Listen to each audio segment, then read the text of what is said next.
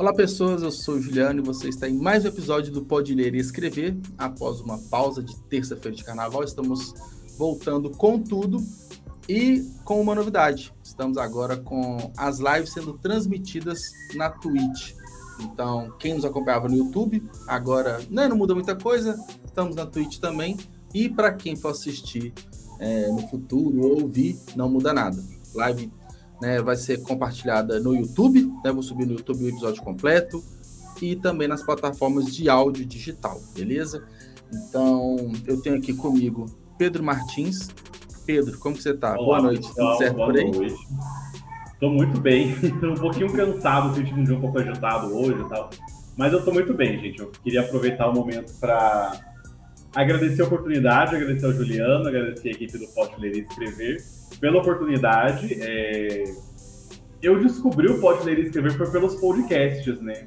E uhum, ah, nessa pandemia e tal, eu comecei a, a virei meio brinco com os amigos meus que eu virei meio louco nos podcasts, né? Comecei a ouvir agora, mas do ano passado para cá, já descobri vários, enfim. E, e tenho descoberto essas coisas interessantes, né?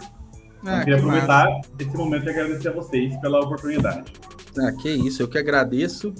E aí você descobriu, assim, só antes de entrar no, nos assuntos que a gente havia pensado por pauta, é, foi na busca por podcast, assim, que acaba que às vezes esbarra, né? A gente começa a consumir um tipo de conteúdo, começa a vir uhum. um monte, né? Sim. É, foi basicamente por isso, né? Se eu não me engano, foi no. Eu, eu ouço bastante o 30 Minutos, né? Se não me falha a memória, foi por causa disso, né? Apareceu ali no. no não vou lembrar agora de cabeça, mas deve ter aparecido no Spotify. É, podcasts parecidos, alguma coisa assim, sabe? Ah, não, umas Aí recomendações. comentando por isso, uhum, nas recomendações, tá? Ah, que legal. Que bom. Bom saber que aos pouquinhos vai alcançando o público. E, e foi uma boa recomendação, né? Foi um conteúdo que você havia consumido e hoje você está aqui, né? E Pedro, né? Você que é escritor, né? A gente compartilha é, esse, esse, fato de ser um escritor independente. E aí eu te pergunto logo de início, né, que é uma curiosidade que eu tenho sempre que eu falo com escritores, é, como foi seu início na literatura, né? Quando que decidiu escrever e tudo mais. Mas, Pedro, antes de responder, eu esqueci um ponto, inclusive está aqui na tela, que a gente está até falando antes da, de começar sobre o Clube de Autores, né? Que é o nosso patrocinador. É, ele apoia o Pode Ler e Escrever e é a maior comunidade de autores independentes do Brasil, né? Assim como eu, assim como você, que é uma boa opção para quem quer publicar o seu livro de forma independente ter aquele sonho, né, do livro físico é, em mãos, que a gente sabe que é uma grande dificuldade hoje ter é, esse é, o livro, né, físico em mãos, mas com o clube de autores é bem possível. Tem uma plataforma super legal com um criador de capas incrível, mudou né, recentemente, tem ficado mais moderno, mais interessante. E para quem quiser saber mais sobre o Clube de Autores, tem o QR Code aqui na tela. Então, para quem está assistindo na televisão ou no computador, só apontar o celular. Ou no link da descrição a gente também tem essa informação, beleza? Então, Clube de Autores apoia a gente e é uma ótima sugestão para autores independentes, tá? E Pedro, então voltando à pergunta, né? Como que foi o seu início na literatura? O interesse geralmente é por leitura e depois a gente começa a escrever um pouquinho e vai indo. Como que começou tudo isso para você? Olha, minha, minha, minha introdução da leitura, digamos assim, até que começou bastante cedo. Né? Eu devia ter uns 10, 11 anos. Eu sou natural de São José dos Campos, na cidade do interior de São Paulo. Uhum. E lá tem uma feira chamada Feira do Rolo que é uma feira, assim, é... são basicamente vários camelôs, assim, grupos de pessoas que, que querem vender coisas e tal. Na época, eles iam para uma rua específica da cidade, montavam ali barraquinhas e vendiam. Você achava de tudo ali, uhum. sabe? Nossa, muita coisa mesmo. E tinha algumas barracas de sebos, né? De sebos que iam lá, às vezes reuniam alguns livros e tal, e colocavam lá para serem vendidos também. E aí, uhum. é, eu me lembro que a minha mãe comprou para mim três livros os três do Marcos Rey, inclusive, né? Da coleção Vagalume. É, uhum. o, o Mistério dos Cinco Estrelas, o Rapto do Garoto de Ouro e o Um Cadáver Ouve Rádio. Uhum. E aí eu acabei lendo esses três livros, né? Eu acho a, a coleção Vagalume uma, uma série fantástica para introduzir crianças e, e adolescentes nesse universo da literatura. E foi ali que eu comecei, né, no mundo da leitura. Aí, mais tarde, ali na adolescência, né, quando eu tinha uns 13, 14 anos, veio a série do Harry Potter, né? Eu sou aí um dos, dos filhos da geração Harry Potter. E, que cresceu junto com ele, né? Sim, justamente, cresceu junto com ele, no, no final dos anos 90, começo dos anos 2000, enfim, né? Exato. Também sou dessa geração, né? Que, que cresceu junto com o personagem Harry Potter, né? E a minha, a minha introdução da literatura foi basicamente assim, né? É, essa questão da, do desejo de escrever, não sei exatamente quando que surgiu, né? Eu lembro que eu vi uma vez uma entrevista com um outro escritor contemporâneo, o Samir Machado de Machado, e ele uhum. comentou que para ele todo leitor voraz, assim, em algum momento acaba se tornando, em alguma medida, escritor. Discordo uhum. um pouquinho, mas eu acho que no meu caso se aplica, sabe?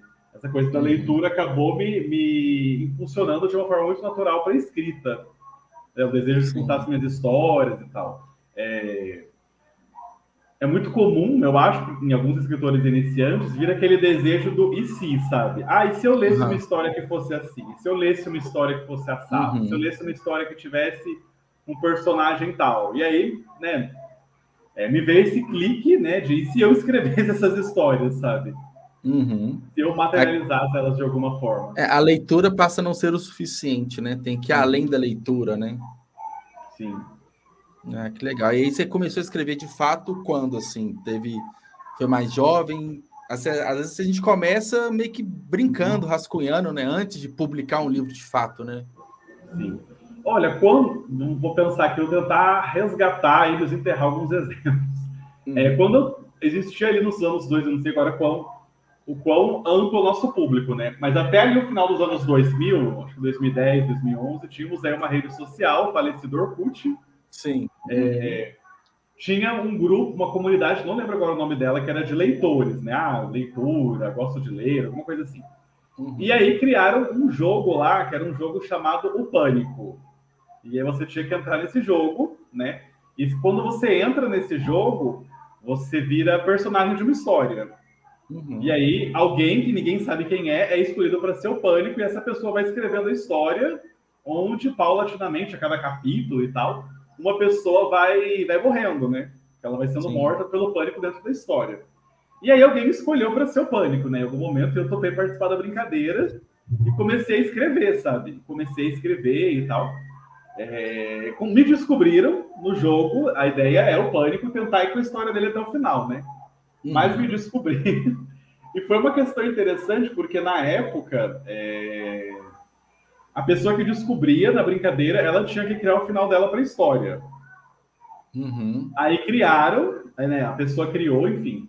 E, mas aí as pessoas escreveram: Ah, mas eu queria ler o final do autor, eu queria ler o final do Pedro, não sei o quê, porque a história tá, tá muito interessante, não sei o quê e tal. E aí publica como final alternativo, não sei o quê. E eu acabei escrevendo para eles, né, na, nessa comunidade. Uhum um final que seria uma espécie de final alternativo aí, porque seria a minha a minha, a minha aparição como pânico, né? outros personagens morrendo, enfim, porque Sim. eu lembro que eu mergulhei de cabeça assim nessa ideia de ser o pânico, não devia estar ali no primeiro, segundo ano do ensino médio, e eu lembro que na aula mesmo, até mesmo na aula e tal, né, na escola, eu é, quando tinha alguma aula vaga, ou até mesmo no intervalo, eu ficava rascunhando essa história, enfim, para depois chegar em casa uhum. e digitar e tal. Teve, teve esse momento, ali um pouco mais tarde, no começo da graduação, ali, quando, quando eu entrei na, no curso de letras, né, sou formado em letras ali por 2013, eu acho.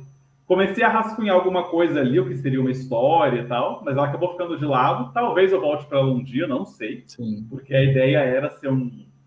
A ideia é ser, eu acho que todo escritor, quando começa por essas séries de fantasias, por exemplo, no meu caso, Harry Potter, eu ia Torre uhum. Negra do Stephen King, Sim. E o Fronteiras do Universo, Felipe Pullman. A gente acaba meio que pirando numa megalomania, assim. E aí eu queria escrever uma série com sete livros, né? Sim. E aí eu comecei uhum. a rascunhar, ficou, ficou de lado. Talvez eu volte para ela um dia, né? Vamos ver. Uhum. Mas ficou ali, né? E aí eu tenho esse e-book, esse livro de contos chamado Outros Fragmentos, que está agora na Amazon, uhum. é, como e-book e tal. E eu, o primeiro conto dele eu escrevi ali em 2017. O primeiro conto que está nesse e-book, né? Eu escrevi um em 2017, em 2018, se não me engano, dois. 2019 mais um.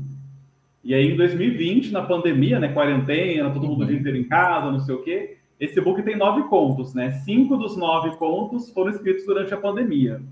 Foi um momento assim que eu uhum. estava bastante, bastante produtivo como autor, né? É...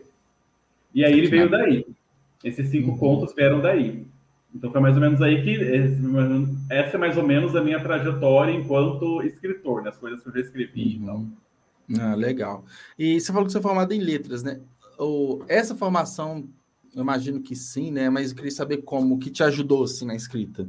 Que com certeza se aproximou muito mais, né? Literatura, língua portuguesa, uhum. de uma forma geral. Uhum. Ajuda, assim, bastante? Te ajudou bastante nesse, nesse processo de formação como escritor? Ajuda, ajuda muito. É, não no, nos cursos de letras, na grande maioria, a gente não tem matérias de escrita criativa. Às vezes rola algum, algum professor dar uma ou outra matéria optativa e tal, mas não é não é o que acontece, né? Mas eu acho que o curso de letras auxilia muito, porque ele te proporciona um contato com grandes autores, né? Com autores já consagrados, que são clássicos, uhum. que a gente tem hoje, né? Uma discussão muito muito calorosa e até certo ponto bastante legítima sobre quem são esses autores canônicos, né? Porque na grande uhum. maioria deles a gente sabe que são homens, brancos, europeus, essa coisa Sim. toda. Mas uhum. é, eu acho inegável que a maioria deles tem uma qualidade literária inquestionável, sabe? Eu acho isso inegável. Ou, se você não vê essa qualidade literária, eles têm ao menos uma importância histórica, e que é importante conhecer, sabe? Uhum. É, e eu acho que é importante, o curso de letras auxilia muito nisso, pensando nas matérias de literatura, né? E auxilia na nossa capacidade de desenvolver uma argumentação, desenvolver uma ideia, sabe? Porque quando você se depara, quando você está lendo, lendo um livro e tal, você precisa desenvolver minimamente uma opinião sobre ele, né? E discuti-la. Eu lembro que eu tive uma vez uma professora, numa aula de literatura brasileira, que até ela comentou, ela falou, gente, vocês têm todo o direito de não gostar de Iracema do José de Alencar. É um direito de vocês, óbvio. Uhum. Mas como alunos de letra, como formados em letras no futuro e tal, vocês têm que, no mínimo, saber explicar por quê. No mínimo. É o mínimo por que, o porquê que não gosta, né? Tem que ter pelo menos o, a justificativa do não gostar, né? Uhum. E, e saindo um pouco da parte de literatura, né, mas ainda pensando no curso de letras, você estuda também matérias de linguística, né, que são importantíssimas aí para o trabalho como escritor, né? Não, o escritor não precisa ser um super linguista, mas a palavra é sua ferramenta de trabalho, né, na escrita. Então, ela acaba sendo aí uma, uma, uma ferramenta auxiliar para te ajudar nessa, nesse momento de escrita, né? Pensar em algumas questões linguísticas, pensar em algumas questões sobre, sobre oralidade, sobre a própria questão da escrita, análise de discurso e tal. E cheguei a fazer em letras também, porque na época, hoje eu não tenho mais tanto isso, mas na época de letras eu tinha muita vontade de trabalhar com tradução. Cheguei a fazer algumas matérias de tradução que de alguma forma também ajudam, porque a gente entende nessas matérias que toda tradução envolve, né, em maior ou menor medida, envolve adaptação. Sim, então isso também sim. te ajuda como, como autor a pensar sobre isso, né? A pensar em hum. formas de adaptação e olhar também, eu acho que essas Pode parecer um pouco, um pouco randômico dizer isso, mas eu acho que essas disciplinas de tradução nos ajudam a olhar para a nossa própria cultura, sabe? Eu lembro, relacionando essas matérias com uma entrevista que eu vi uma vez na época, né? Eu vi uma entrevista com o Rafael Montes uma vez, Sim. em que ele comentava sobre essas questões culturais e tal. E aí tem uma cena num livro dele, eu acho que é no, eu acho que é no Suicidas, mas eu não tenho certeza, em que está escrito assim no livro, é o personagem tal entrou no apartamento, trocou o jornalzinho do gato e foi fazer tal coisa. Aí uma uhum. tradutora do, acho que era do italiano, entrou em contato com ele e perguntou: mas o que significa se trocou o jornalzinho do gato? O que quer dizer isso? E até você uhum. teve que ir lá explicar o que, que as pessoas fazem com os jornais velhos aqui no Brasil Sim. e tal. É interessante, é porque é um aspecto 100% cultural, né? Uhum. Não é simplesmente, por isso que a gente vê as falhas dos tradutores, né? Justamente isso, porque é algo localizado uhum. ali, né? Bem, bem, bem interessante. Então acaba que é, podemos dizer que não é, é, essencial, fundamental, mas em alguns aspectos te ajuda, né? A ser um, uhum. um melhor escritor, né? Sim. Ah, que legal. E, e sobre, é, voltando aqui outros fragmentos, você falou que são é, nove contos. são nove contos. Isso. Isso. E qual que é temática deles, o que, é que eles falam, como fala um pouquinho mais para gente sobre o livro. São histórias de terror que envolvem criaturas do folclore brasileiro e que contém criaturas do folclore brasileiro. Esse, esse livro ele perpassa é, toda, de certa forma, ali, como pano de fundo, toda a história do Brasil, porque você tem ali no primeiro conto, por exemplo, é, ele se passa com o protagonista é um homem indígena e se passa uhum. antes da chegada dos portugueses, inclusive aqui no Brasil. Aí você tem, por exemplo, o segundo conto que se passa na época da colônia. É, uhum. Ele se passa ali no, no, na região ali norte e nordeste, no momento em que as fronteiras do Brasil ainda não estão muito bem delimitadas, né? A gente não sabe o que é território português, o que é território espanhol, e você tem um conflito ali que se origina de certa forma disso. O terceiro conto já tem como pano de fundo uma, uma é um dos contos mais pesados, inclusive, uma Sim. temática da escravidão e que está ali, ele se localiza ali mais ou menos naquele momento, né? Como de novo como pano de fundo, né? A chegada da família real no Brasil, a, a volta de, de Dom Pedro I para Portugal e tal, e por aí vai até chegar nos dias de hoje, né? O último conto, a história se passa em 2016 numa ocupação de uma escola, quando a gente teve ali algumas escolas que foram ocupadas, principalmente Sim. no Paraná, é, em decorrência da, de algumas questões ali no governo Temer e tal. É, eu morei em Curitiba, eu fiz, eu fiz o curso de letras lá, na Federal do Paraná, e aí essa história, não, não por acaso, obviamente, ela se passa em Curitiba, né? A ideia, para já, já mandando numa questão aqui, tá, Juliana? Se você... Claro, à vontade. Às vezes eu me empolgo. É, Pode, a ideia à vontade. De, de escrever esse livro veio de uma antologia que eu participei, da editora uhum. Nocaute, que é, uhum. a temática era essa, né? Histórias de terror envolvendo criaturas do folclore brasileiro. Mandei um conto, o conto foi aceito, né? ele ainda não chegou a ser, a ser publicado, a gente está em, em, em, em, diálogo com o pessoal da editora para ver como isso vai acontecer. Mas a ideia veio a partir disso, né? Porque aí na hora, o, todo aquele universo que eu criei naquele conto, naquele conto muito simples, ele acabou se expandindo de uma forma bem, bem assustadora, assim, na minha cabeça, Sim. sabe? Eu falei, cara, eu quero, quero mergulhar em cima disso, sabe? Eu quero escrever sobre isso. Uhum. E pensando e... também uma... Ai, desculpa, pode Não, pode, eu, eu mudar de assunto. Achei que você já tinha terminado. Vai, pode ir. É, e pensando nessa questão do curso de letras que você me perguntou, é uma questão interessante que também perpassa a minha, a minha identidade como leitor e tal, é que esse é um livro de contos, né? Eu comecei a ter mais contato com contos na graduação mesmo, né? Antes da, de entrar na graduação, eu era muito de ler mais romances, séries, devo ter lido poucos livros de contos ali antes de entrar na, no curso de letras, né? Eu comecei a, a, me interessar mais por esse tipo de leitura, assim como os romances, assim como livros de não ficção, foi no curso de letras mesmo. Uhum. Ah, então é, digamos, você descobriu um mundo novo assim na faculdade, no sentido de leitura, né? É legal. Sim. E aí você também tem outros contos publicados em algumas antologias, né? Então, uhum. esses contos espalhados aí. Tem. Quais são, assim? Segue mais ou menos essa linha de terror falar... e tudo? Certo. Eu vou falar de três deles, tá? É que os outros dois ainda não foram publicados e tal, então eu vou dar uma, uma prioridade dela nesses três que estão publicados. Sim. Um deles se chama Challenge App, é uma mistura de terror e ficção científica. Ele saiu no volume 2 da revista Literatura Fantástica, que é uma revista Pulp, em formato e-book, que tem como editor-chefe o Jean Gabriel Alamo. Tem aí uma. Já passou por aqui, inclusive, né? Passou, exato. Uhum. Ser entrevistado aqui por vocês. E esse conto, ele se passa no mesmo universo de outros fragmentos. É uma história, obviamente, né? independente, autossuficiente e tal, mas tem ali alguns easter eggs que indicam que se passa nesse mesmo universo. É, como eu falei, é uma mistura, é uma mistura aí de terror com ficção científica. A história se passa em Goiânia. Eu cheguei a, a viajar para Goiânia em janeiro de 2020 para visitar um amigo meu, um pouquinho antes da pandemia. Achei a cidade muito legal, gostei de muitos pontos turísticos que eu fui e tal. É uma cidade bastante cosmopolita, bastante viva, assim. E aí a história se passa lá, né? É, uhum. O clique assim, de escrever uma história que se passasse lá começou aí naquela viagem. E aí esse conto, é, a história é bastante rápida, né? Então vou, vou tentar expor assim, só alguns pontos principais para não dar spoiler e tal. É, conta a história de um menino, Guilhermo, que os amigos dele ouviram falar de um aplicativo, Challenge App, que pode aparecer no seu celular ou no seu tablet, e ele te uhum. convida para um jogo. Só que quando ele te convida para esse jogo, você desaparece. Né? Você, você some do mapa. Uhum. É, e aí fica uma marquinha no, no celular ou no seu tablet quando você, quando, esse, quando você joga esse jogo. Né? É, Os outros dois contos, eles já se passam num universo diferente. Né? Não passam, eles não se passam no mesmo universo de outros fragmentos. Eles, surgi, eles surgiram justamente nesse momento de pandemia. É... O primeiro deles se chama Nos Escombros da Metrópole A.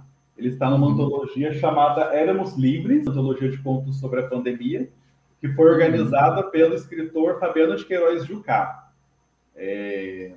Eles, como eu falei, eles se passam num outro universo. Eu cheguei a mandar para você no, no script é, que eles, esses dois pontos seriam uma distopia, né? Mas eu acho que Sim. o pós-apocalíptico talvez seria um, um rótulo melhor, sabe? Porque essas, essas histórias se passam num universo pós-apocalíptico, né?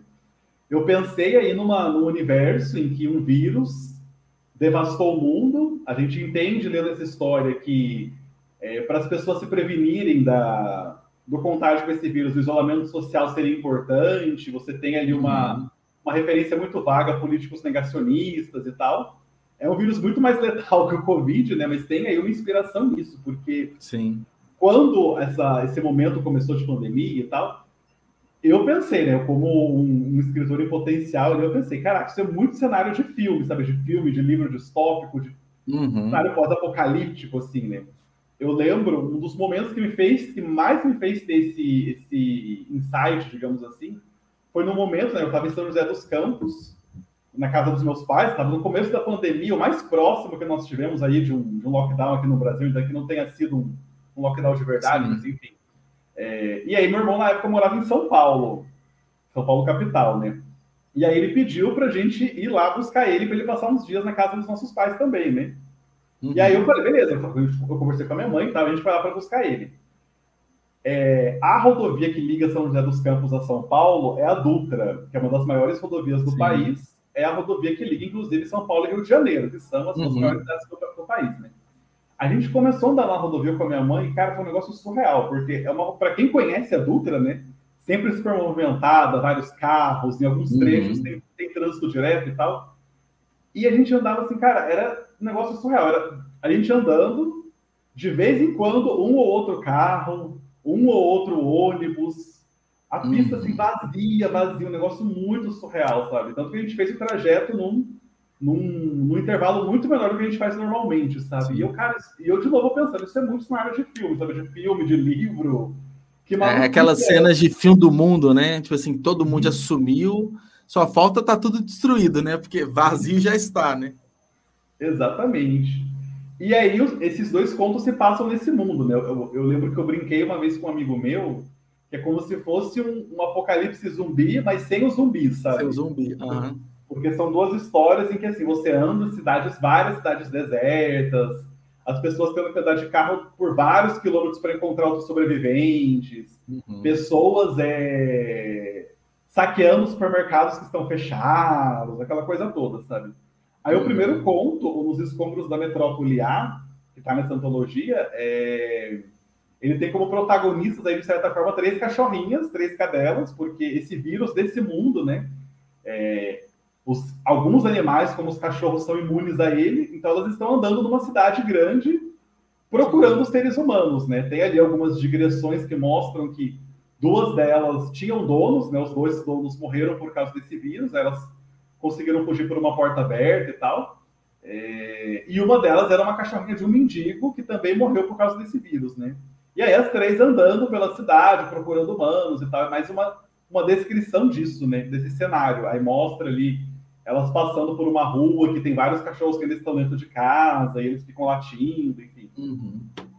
Tem essa, essa, essa, essa questão. E o outro conto se chama Protegendo os Dispositivos 1201. É o meu primeiro conto que está numa, numa lançado em formato físico. Eu separei aqui para mostrar para vocês. Ah, que legal. Pô, que massa tá. a capa.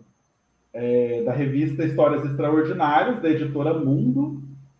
Aqui. Uhum. É, deixa eu ver aqui se eu acho a minha. O meu é o último. Vou mostrar aqui a primeira página para vocês, gente. Aqui.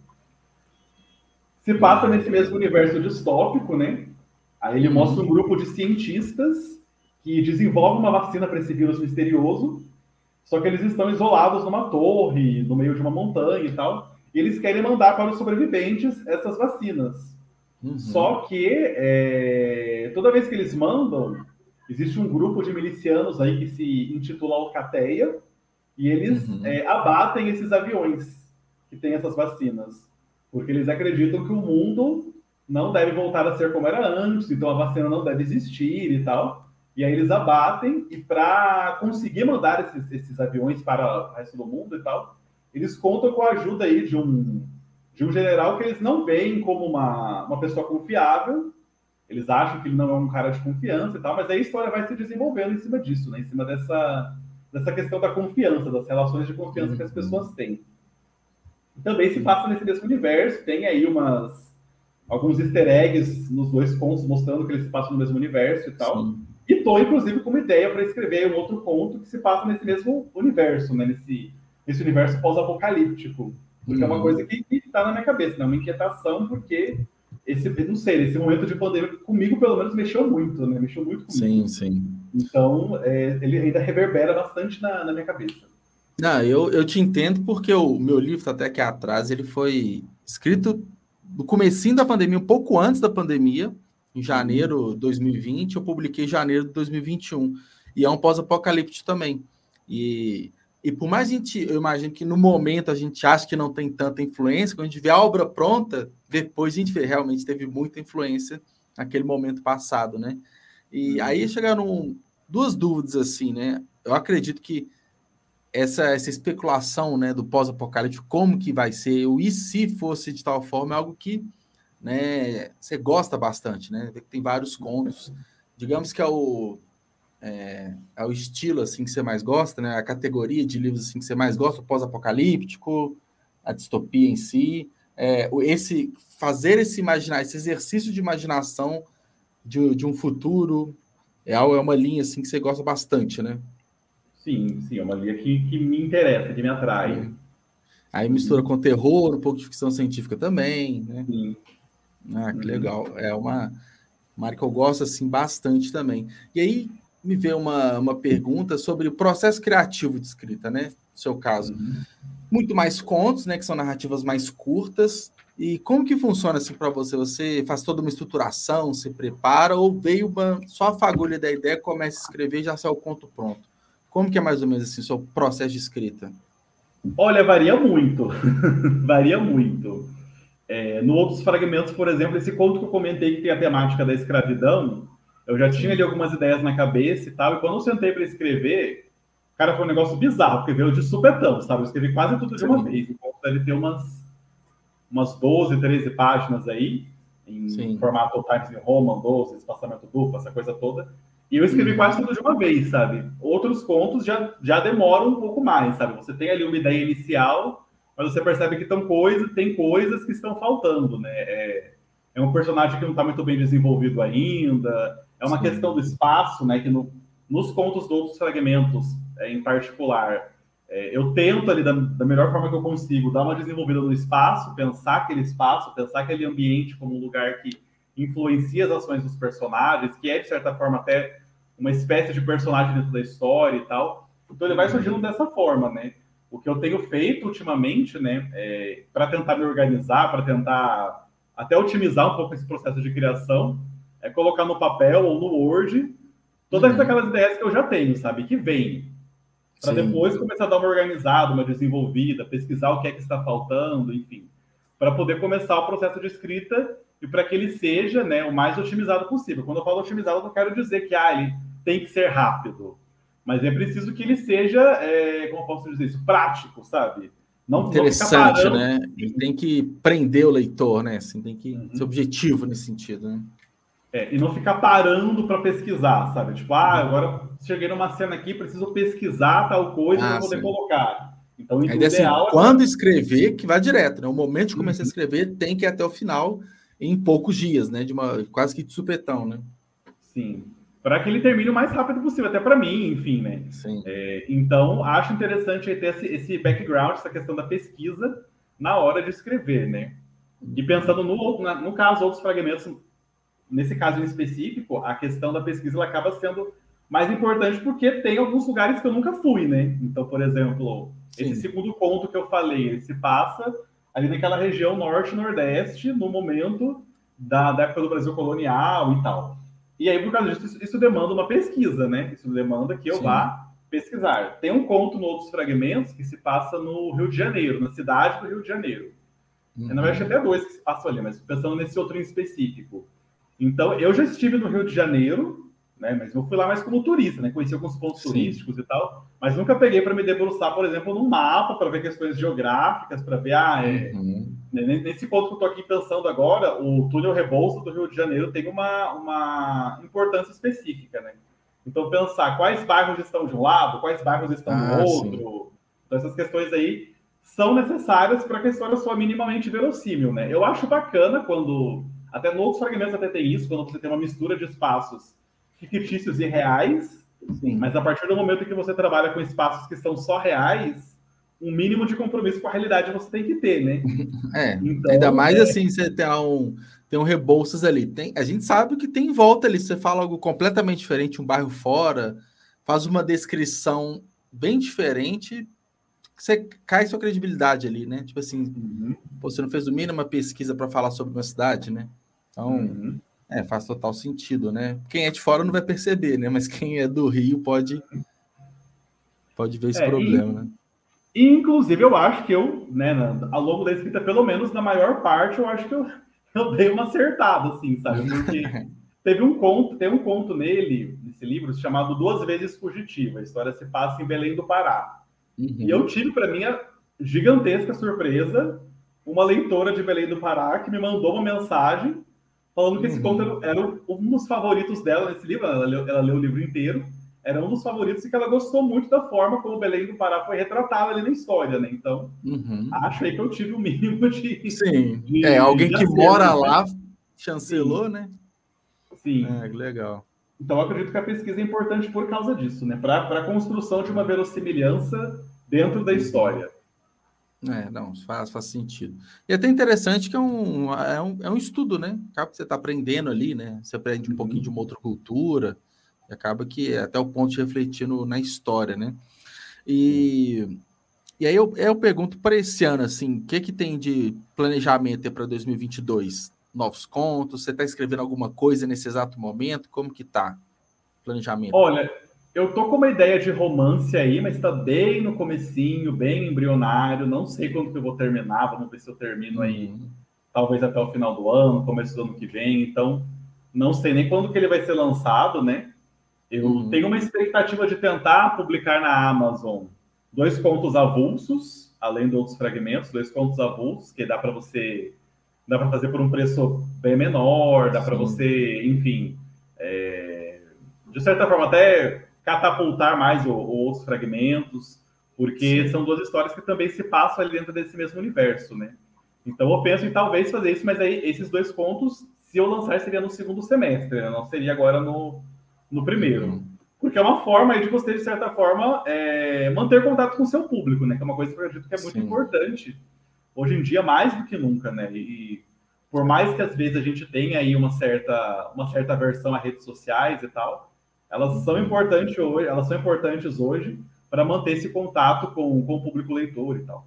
Eu lembro que é, uma vez, foi em 2014, se não me engano, o Rafael Dracon, na época, ele trabalhava como editor da Leia, era um dos editores, ele deu uma entrevista, e ele fez uma afirmação que na época foi super polêmica, né? Fez o maior, o maior escândalo e tal. Ele falou assim: hoje Rubem Fonseca não seria publicado.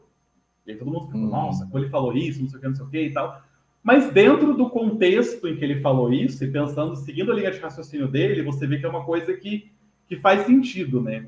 É, hoje em dia, é, esse escritor que não gosta de dar entrevistas, não gosta de aparecer, não gosta de, de, de se uhum. expor e tal, não digo que é impossível, mas é muito difícil ele, ele ser um autor lido, né? Ser um autor que chega a várias pessoas. Sim. A gente não tem pensando nesse meio literário como um mercado, a gente não tem espaço para todo mundo ser Helena Ferrante, né? Essa uhum. coisa de, de, ser anônimo e tal. Então, é, isso acaba sendo necessário, né? Então, eu penso nessa, nessa publicação desses contos, porque são dois contos que, que eu gostei muito de escrever, eu, eu me diverti bastante no processo de escrita e tal, então eu realmente gostaria de vê-los aí divulgados, as pessoas terem a oportunidade de, de lê-los, né? Então, uhum. eu penso em divulgá-los por causa disso. É, esse ponto você falou bem interessante, porque no aspecto principalmente da literatura independente, né? O autor que não se posiciona, não se mostra, ele não é visto, ele não é lido. É uma relação muito direta, né? Então, é, a gente pode ver que os, os livros mais lidos, né, os autores que têm mais fãs, são aqueles que mais se mostram também, né? E acho que é uma relação bem direta. Então, pode ser polêmica né, essa afirmação, mas nos dias de hoje, que 100% conectado, cada vez mais pessoas lendo e-books, né, acessando a Amazon, uhum. todos esses fatores realmente tem que, que aparecer. E tem uhum. até um, um, eu não lembro em qual podcast que me falaram, mas parece que tem meio que um algoritmo assim da Amazon, tem uma meio que um dado assim que você tem que lançar um e-book a cada três ou quatro meses para você sempre ter um lançamento, que você tem uma alta de busca de pesquisa, aí vai caindo, depois você tem um outro lançamento, você sempre se mantém mais ou menos no alto, ali com três, quatro lançamentos por ano, que, uhum. que não é pouco, né? Não é pouco. Então, ainda mais se for uma narrativa mais longa, contos até que vai, mas é, eu publiquei um conto em janeiro que eu demorei um dia para escrever. Um dia. Me veio uma ideia, num sábado, escrevi, mas o processo todo durou quase dois meses, né? Que é escrever, aí depois você passa revisando, manda para uns profissionais, faz capa, é, demora, né? É, realmente não. Por mais que seja um livro curto, né? É, às vezes demora, é complicado. Mas, voltando, então você tem esses dois contos programados para o segundo semestre, né? Sim. E, Provavelmente. E, e pretendo também aí tentar a sorte e mandar outros fragmentos para editoras, né? Sim, ver aí sim. o que eu consigo, ver o que eu, o que eu, o que eu posso conseguir com elas, tal, porque é aquela velha história, né? O famoso jargão. Não você já tem, né? Então, Sim. é necessário nesse. A gente, como você mesmo falou, nós que trabalhamos como escritores independentes, a gente tem que dar muita cara a tapa, sabe? Não, a gente ouve várias vezes, né? Seja de uma editora, seja para entrando em contato com algum jornal para tentar conseguir alguma entrevista, seja entrando em contato com, com outros autores para uma parceria e tal. Então, não, a gente sempre recebe vários, né? Mas a gente precisa continuar nesse esforço constante, né? De dar a cara a tapa, porque em algum momento o sim vem, né?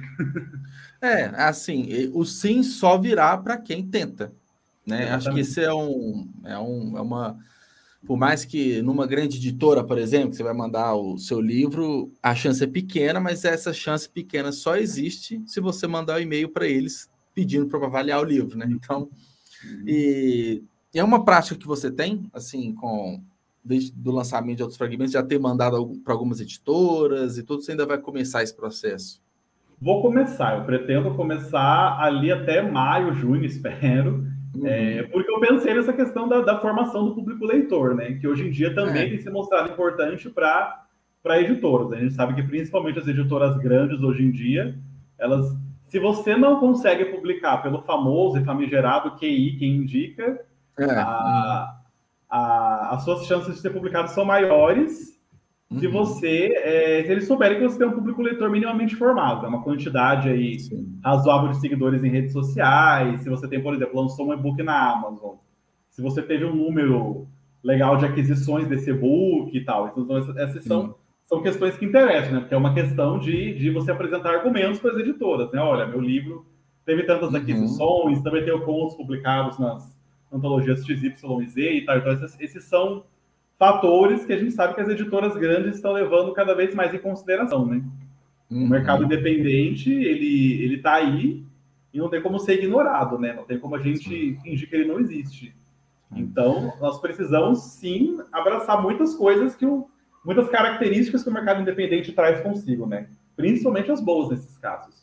E uma delas é, é essa, eu... essa questão da, do próprio autor conseguir formar a, a, o seu público sem precisar dos quem indica, né? Sem precisar ter o tempo todo alguém por trás e tal.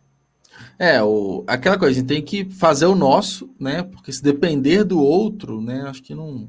A gente vai esperar, às vezes, para sempre, né? O que eu sinto muita falta ainda, foi até uma discussão é, que eu tive com o Jean também, nos podcasts seguintes, que o mercado ainda não olhou, na minha percepção, da forma que deveria olhar para os autores dependentes, né? Então, quando eu falo mercado, assim, não é, por exemplo, o clube de autores que é focado neles, né? Que obviamente vai abraçar 100% dos autores dependentes, mas é, o, o, tradicional, né? As editoras tradicionais, quem é mais antigo, é, quem ainda quer vender muito livro físico e não valoriza o e-book. Então, dos autores assim que eu tenho conversado, acho que a grande maioria que são publicados na Amazon fala assim, cara, eu tenho, sei lá, às vezes centenas, milhares de avaliações positivas nos meus livros, nunca nenhuma editora me chamou para publicar. E mesmo com o público formado e tudo. Então, acho que ainda falta muito olharem para a gente. Mas enquanto não olham, é isso que você falou, a gente tem que fazer o nosso. Né? Enquanto uhum. não descobrem né, os autores dependentes, ou, enfim, não tem. Eu acho que tem muito uma, uma briga de ego aí, né? Uhum. Não é uhum. possível que o autor independente vende mais livro que eu. E deve ter, muito, a gente vende muito mais livro que editora grande, né? Então, Sim. enquanto virar, a gente tem que fazer o nosso, né? A gente tem que ir se virando e todo mundo se ajudando, né? Acho que um autor vai alavancando. Isso rola muito, né? Muita indicação. A gente avalia muito livro de pessoas que a gente conhece, então a gente vai se ajudando nesse sentido, né? Acho que é, é essencial, né? A gente estar tá junto nesse sentido. Uhum. Sim, com tá. certeza, né? Com certeza. Eu tenho visto aí algumas tentativas de, de, de abraçar questões do, do mercado independente, tá? mas está bem no começo, né? A, a Suma de Letras lançou uma revista literária é. virtual, é, né? A, a, a Supra Sumo. Mas está aí no segundo número, está começando e tal. Sim. A Dark Side lançou aí o, o Prêmio Machado no passado, e Isso. também é uma iniciativa muito interessante, que Sim. está falta aqui, eu acho que aqui no, no, no, Brasil. A gente teve, por exemplo, na ano passado, né? foi ano passado ou retrasado? Não lembro, acho, acho que foi ano retrasado. A, o Prêmio Jabuti lançou uma categoria que foi bastante controversa, né? Romance de entretenimento. Sim, sim. A, a intenção, pelo menos, eu acho que foi muito boa, sabe? Foi realmente é, abrir a, a, literatura de uma forma que é, outros autores pudessem ser contemplados, né? Porque essa questão de egos, como você falou, rola muito, e eu acho que aqui no.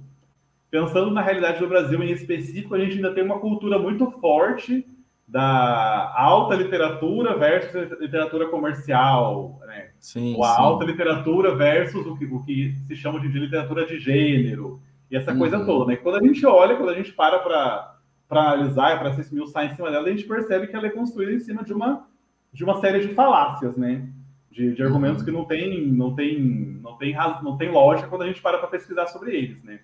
Por exemplo, é. pensar aqui um exemplo mais, alguns exemplos para a gente, a gente tentar recorrer. É, na literatura francesa, o Alexandre Dumas, que escreveu Os Três Mosqueteiros, na uhum. época dele, ele era visto como um autor comercialzinho, popzinho, desses que não dá para levar a sério e tal. Uhum. E hoje é considerado um, super ícone da literatura francesa Sim. e tal.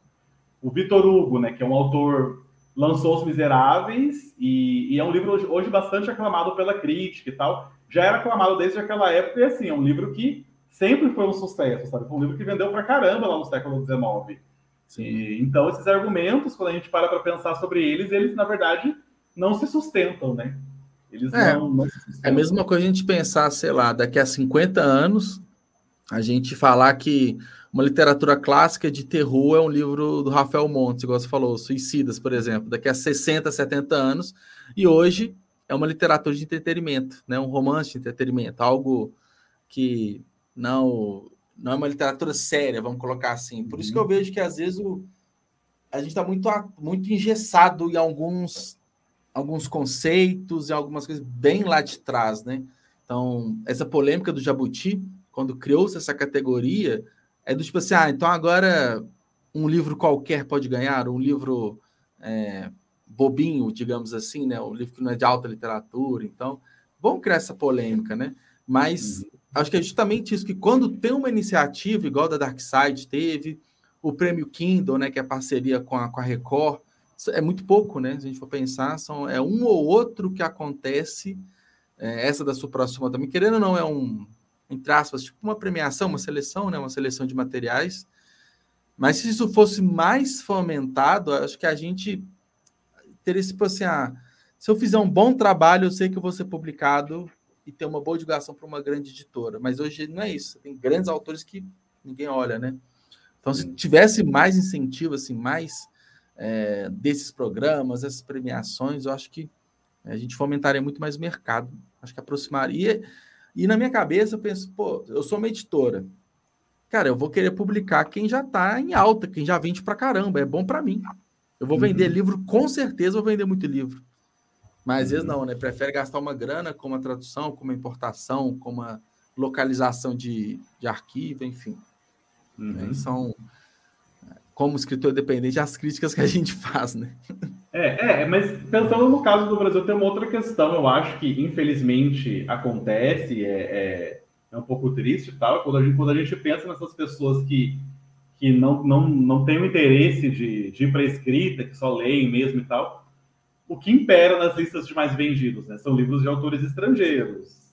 A gente Sim. cansa, infelizmente, muito triste, a gente cansa de ler comentários na internet do tipo, ai, já li um livro X do autor nacional e não gostei, não gosto de literatura nacional. Uhum. Você vai conversar com essa pessoa e ela nunca leu, sei lá, nunca leu nada, ou só leu, só leu na escola, né, aqueles autores clássicos e tal. Ela nunca parou para ler a literatura nacional, assim, é, outras ramificações, digamos assim, né? Sim. Porque em é, escola é. a gente ainda tem, ainda tem uma, uma cultura muito forte de ler é, essa literatura que a gente poderia chamar de literatura de costumes, né? Essa literatura, uhum. é, por exemplo, Machado de Assis, José de Alencar, uhum. etc. Que são autores, obviamente, que têm uma, uma importância colossal para a nossa literatura, mas que, não se, mas que a nossa literatura não se resume a isso, sabe? Eu Sim, acho que o, o, X da questão seria mostrar o quê? A gente tem aqui no Brasil essa literatura, essa literatura X, digamos assim, mas também tem a Y e a Z, né?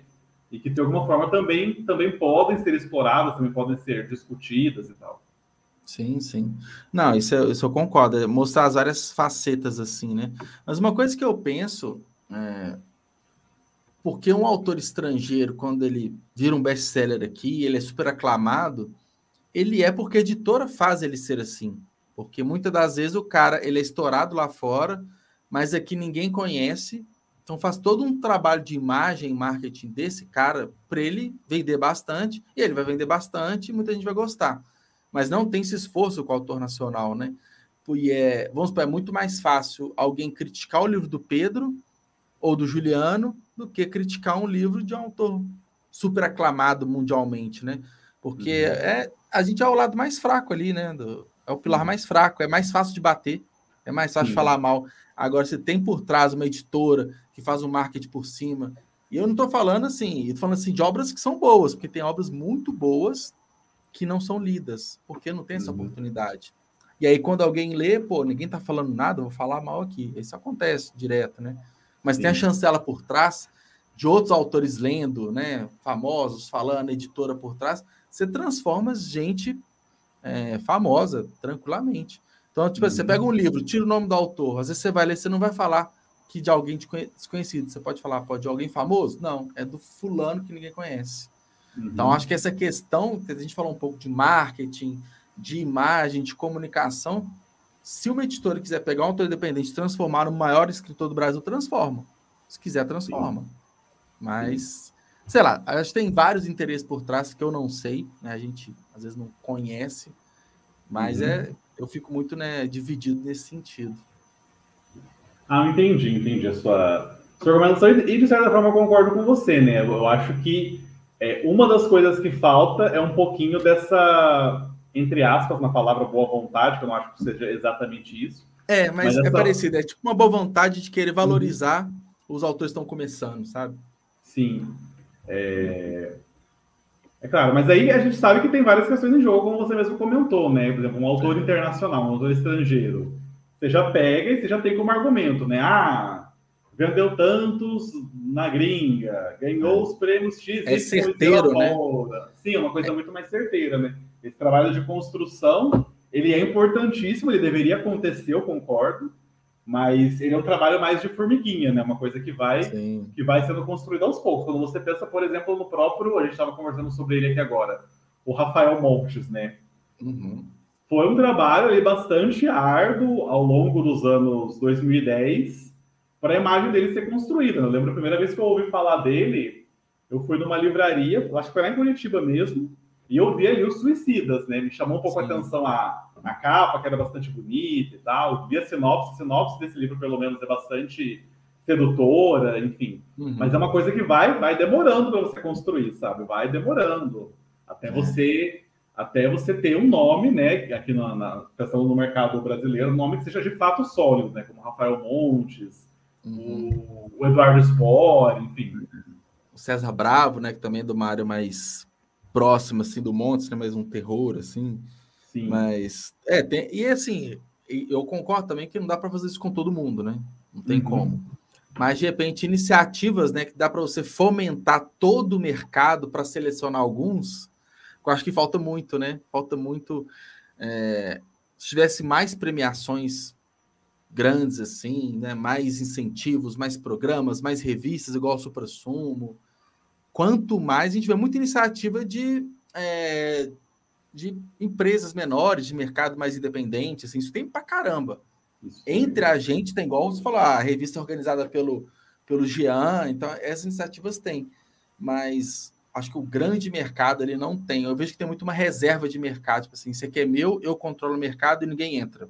Uhum. Eu, tenho, eu, eu, tenho muito isso na minha cabeça, sabe? Sim. Mas é, acho que essa é uma, é uma briga, se for pensar, que faz até boa, assim, que você está movimentando o mercado, de uma forma que você está uhum. movimentando. Uhum. Mas assim, você entendeu, né? Não é uma. Não estou tacando não, pedra, não, mas é essa vontade de ver mais, sabe? De ver mais uhum. coisas assim, acontecendo. Ah, é... E aí, o Pedro, né, eu queria, é, a gente chegando aí próximo da nossa uma hora de live, as indicações de livros. Então, certo. quais que você trouxe, quais você indica, por quê? E é uma, uma um momento assim da live que eu fico curioso, porque só, sempre saem indicações muito boas, assim. Certo. Eu pensei em indicações de livros aí que, de alguma forma, dialoguem um pouco com o que eu escrevo, né? Essa questão de outros fragmentos que ser mais próximo da área de terror e tal. Sim. O primeiro deles é uma leitura recente, é um livro, dá para a gente encaixar mais ou menos no policial, mas vou, vou desenvolver isso é O Ladrão de Cadáveres, da Patrícia Mello. Essa é uma autora que, para mim, apesar de ela ter um nome aí relativamente solidificado no meio literário, eu acho que ela merecia ser muito mais conhecida do que ela é, porque é uma escritora incrível. Esse é o primeiro livro que eu li dela, o primeiro, o segundo, perdão. O primeiro que eu li dela foi Mulheres Empilhadas, que fez aí um também um bastante sucesso no meu literário há algum tempo e tal, quando foi lançado. Ela rejeita, a Patrícia Mello, esse rótulo de, de escritora policial. Uhum. Mas a influência desse gênero é gritante na obra dela, né? Esse, esse livro conta a história de um cara que ele mora em São Paulo. Se não me falha a memória, a história não chega a dizer o nome dele. Mas ele mora uhum. em São Paulo e trabalha como, se não me engano, supervisor numa, numa empresa de telemarketing e tal. Aí ele, ele chega a brigar com uma funcionária por causa dessa briga, ele meio que entra numa crise de identidade e tal, e vai morar em Corumbá, que é uma cidade ali na, no norte, no, no, Mato Grosso do Sul, uhum. na fronteira com a Bolívia, e aí ele vai morar lá, mora com alguns parentes e tal, e a história começa a se desenvolver a partir disso. Ele precisa de dinheiro, é... e aí um dia, por acaso, por um acaso gigantesco do destino, ele vê um acidente ali de, de helicóptero, é, ele vê o helicóptero caído na, no meio da floresta e tal, vai lá, vê o, o, o piloto morto, vê uma mochila ali do lado dele e pega aquela mochila.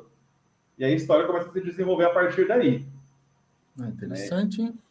É, é bem interessante. E, e, é interessante que é um livro curtinho, né? Mas é um, um livro, deve ter ali, eu acho que umas 220, 240 páginas ah. por aí, mas é uma paulada, sabe? Uhum. É intenso assim, do começo ao fim, né? Sim. É, e mesmo sendo um livro curtinho, os personagens são muito bem construídos ao longo da narrativa. É, é uma autora assim que eu acho que também dialoga um pouquinho comigo nessa questão de tentar construir uma uma noção de identidade nacional, sabe? Essa ideia do, do que é ser brasileiro, porque assim como eu, né, ela também precisou fazer uma pesquisa aí sobre Corumbá, né, para poder escrever história e tal e pensar todas essas realidades que existem dentro do Brasil. E aí o livro vai se, se desenvolvendo a partir desse plot que eu te falei. Legal. O, é interessante, eu recomendo essa leitura para você, cara. É, Sim. é muito boa.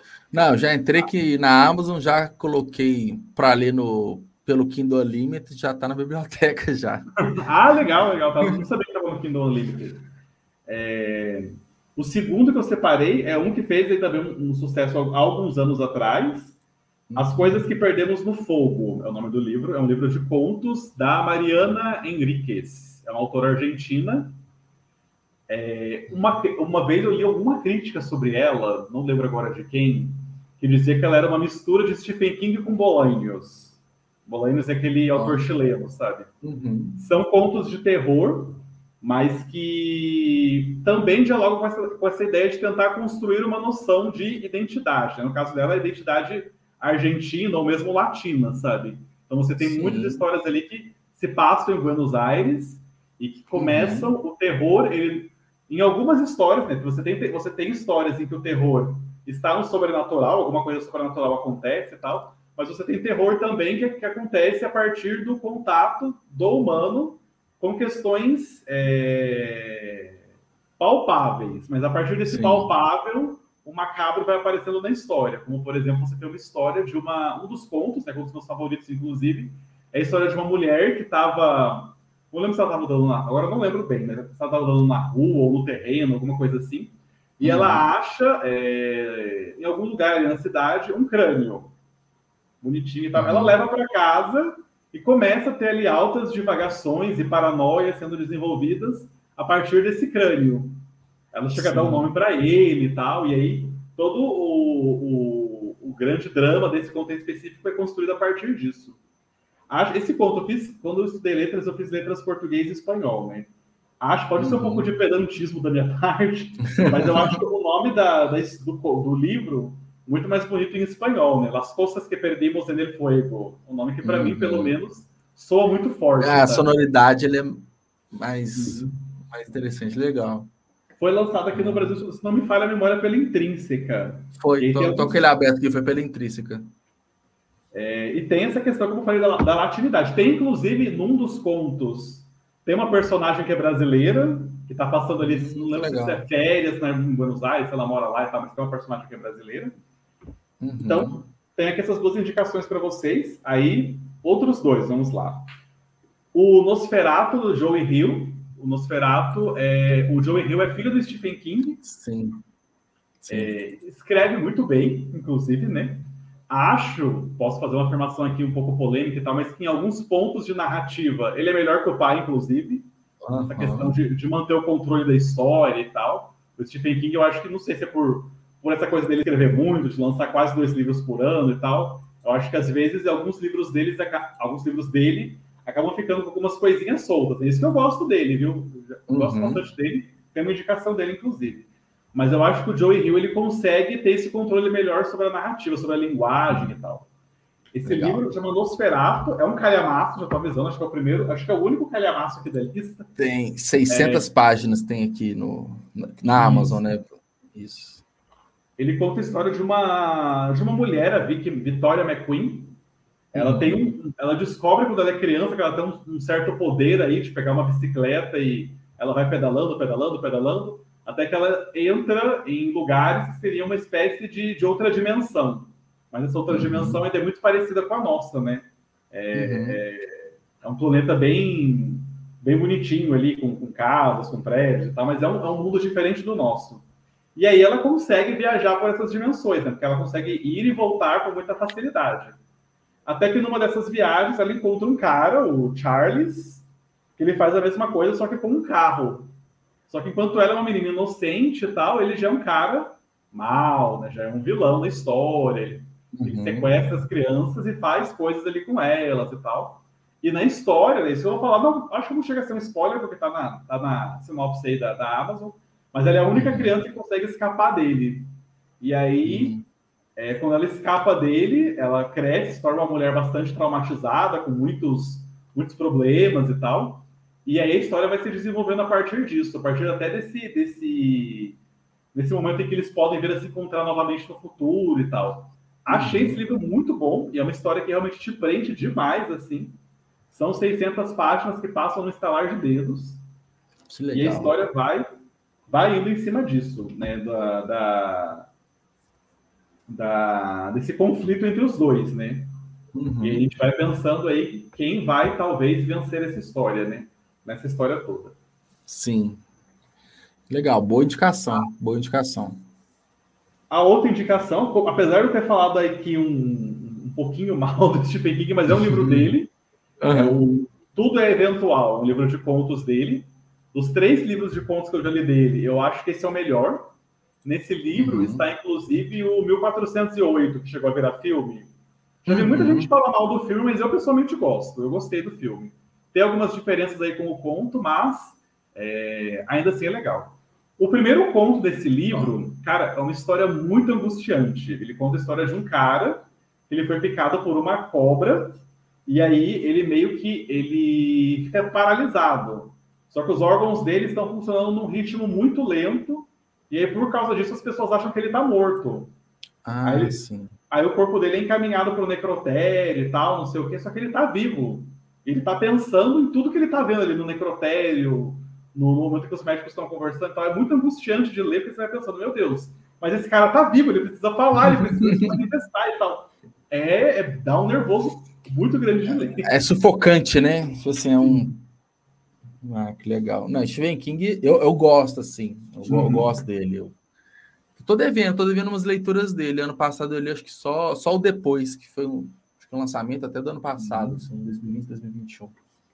É, ah, esse legal. dele é meu favorito. O, o mais recente dele que eu não gostei muito foi aquele O Bazar dos Sonhos Ruins. Não sei se você chegou a ler, ouvir falar e tal. Eu não curti Qual? muito. O Bazar dos Sonhos Ruins. Oi? O... Fala do Stephen King, né? O Bazar. Deixa eu ver se é a capa que eu tô em mente. Uma ele, ele foi o lado Sei, sei. Não, esse aqui eu não cheguei a ler, não. O... Não, os clássicos, né? Iluminado, eu li, né? O, o Depois, que foi um. Ele é até incrivelmente um livro curto do Stephen King, que eu li recentemente também. É, tem um que é livro de contos também, Escuridão Total Sem Estrelas, eu comecei a ler ele, um que é muito bom também. Mas, mas esse que você indicou não li, não. Tem vários. O, complicado é que ele lança dois por ano, igual você falou, tem mais quase que uns 80 romances, né? Então é difícil quem leu quase todos. Né? É, acompanha, exatamente. Termino de ler um livro, já tem dois na fila a mais. Uhum. Dele eu já li a série A Torre Negra, né? Que eu cheguei a comentar aqui no Sim. começo da entrevista. Era mais novo tudo, né? Uhum. Uns três livros de contos dele eu já li. Eu já li esse, O Bazar dos Sonhos Ruins, e um outro que, se não me falha a memória, o nome é Sombras da Noite, Caveiras da Noite, alguma coisa assim. É o livro Sim. de contos que tem o Às vezes Eles Voltam. Uhum. Deu origem a um filme, inclusive. Foi um dos primeiros filmes que eu vi de terror. Sim. Acho que foi um dos filmes aí que talvez tenha me, me me conduzindo para esse universo do terror, porque o filme, pelo menos, eu lembro. Não cheguei a, a, reassistir, mas na minha memória afetiva, esse filme é muito bom. Não sei se, se eu pegar para ver hoje, né? Sim. Eu vou curtir, mas é, que às a vezes minha memória afetiva o... foi legal. Que às vezes o livro. Mas a minha recomendação filme, é, é isso, eventual.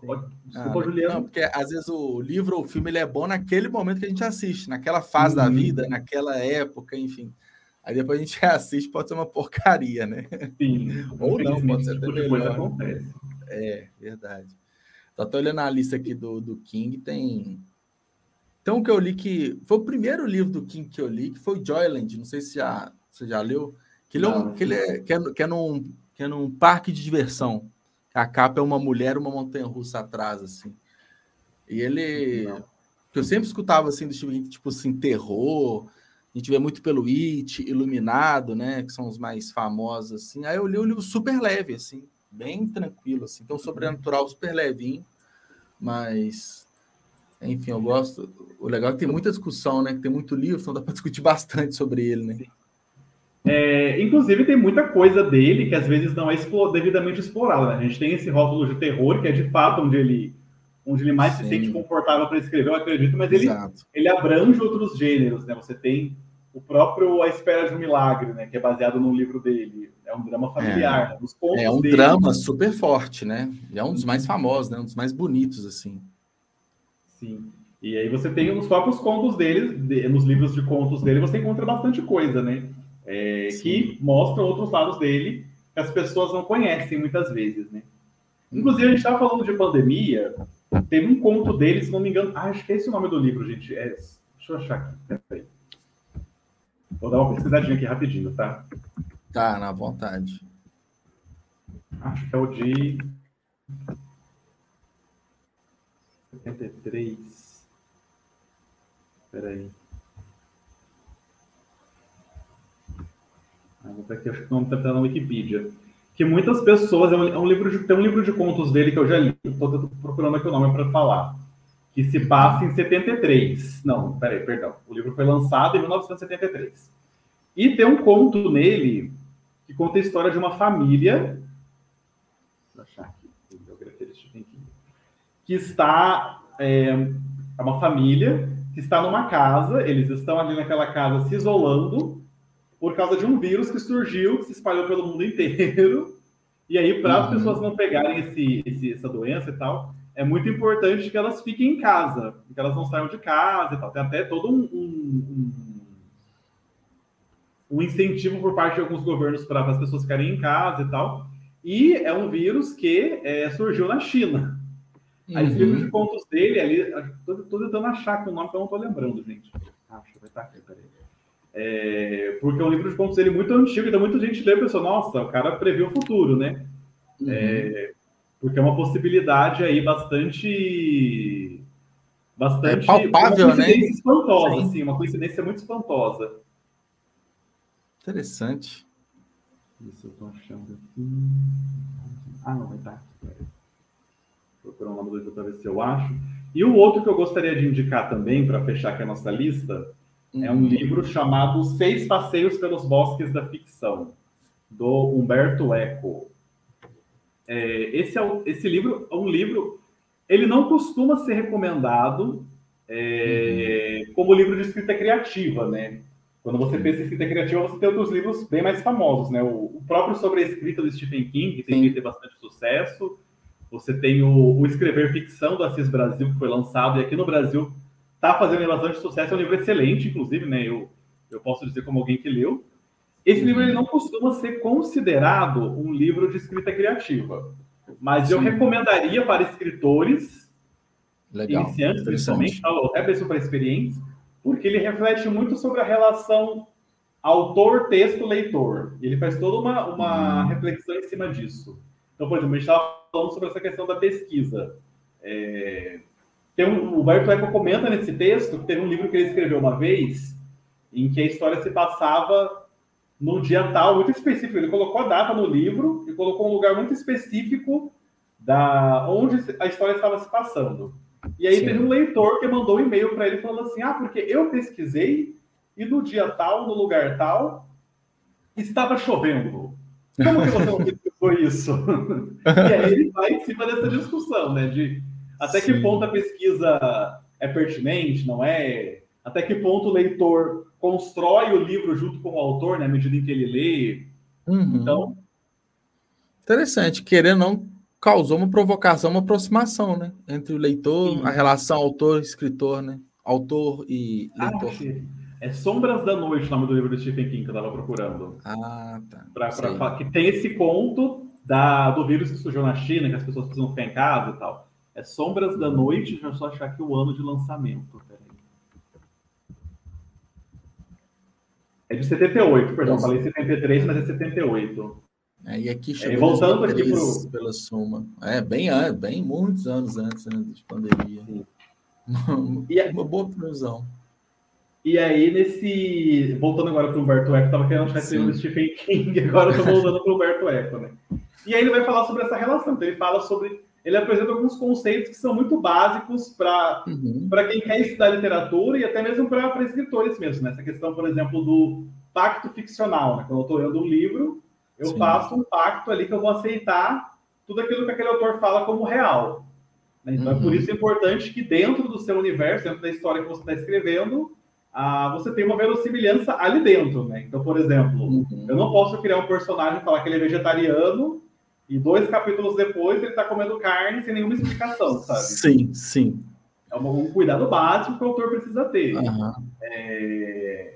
A questão do conceito de suspensão de descrença, que é o quê? Eu vou, lendo esse livro, eu vou acreditar que dentro desse universo tudo é possível. Então, por exemplo, um exemplo que o próprio Humberto Eco dá nesse livro quando eu leio ou quando eu ouço a história do Chapeuzinho Vermelho, eu aceito que lobos falam. Eu não questiono isso. Verdade. Já, é, já parte do, da, dessa premissa, né? Uhum. Sim. Né? Dentro desse universo, lobos falam, lobos enganam, lobos mentem e por aí vai. Então, é...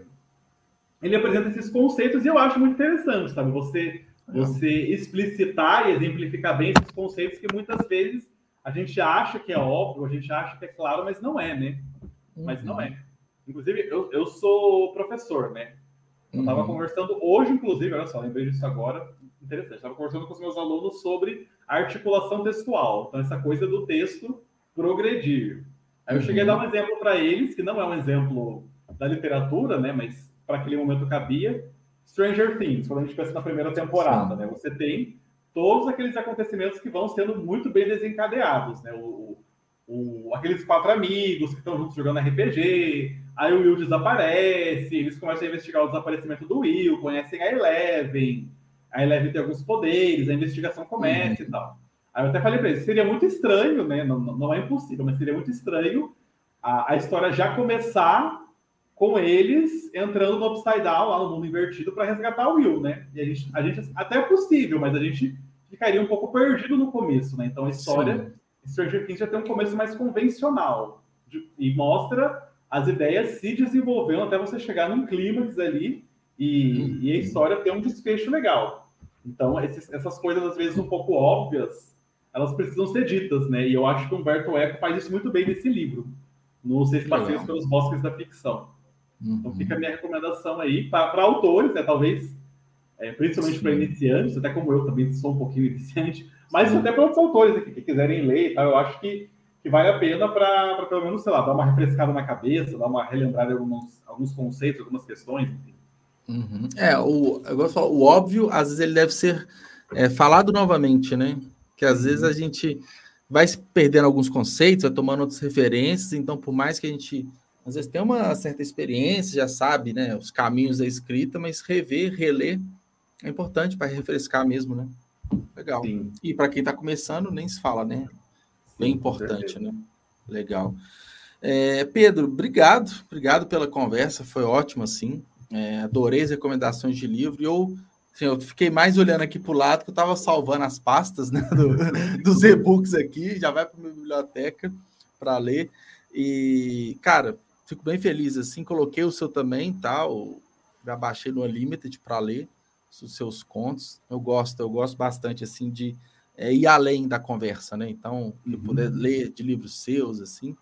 E obrigado, obrigado por ter topado participar. Adorei a conversa, foi ótimo. Sim. Eu agradeço também, Juliano, a oportunidade gigantesca que eu tive de ter aqui um espaço para a gente conversar, falar, refletir sobre algumas questões e tal. Sim. Queria aproveitar o momento achei uma coincidência interessante. Você falou do clube de autores que, que patrocina o ah, seu legal. programa.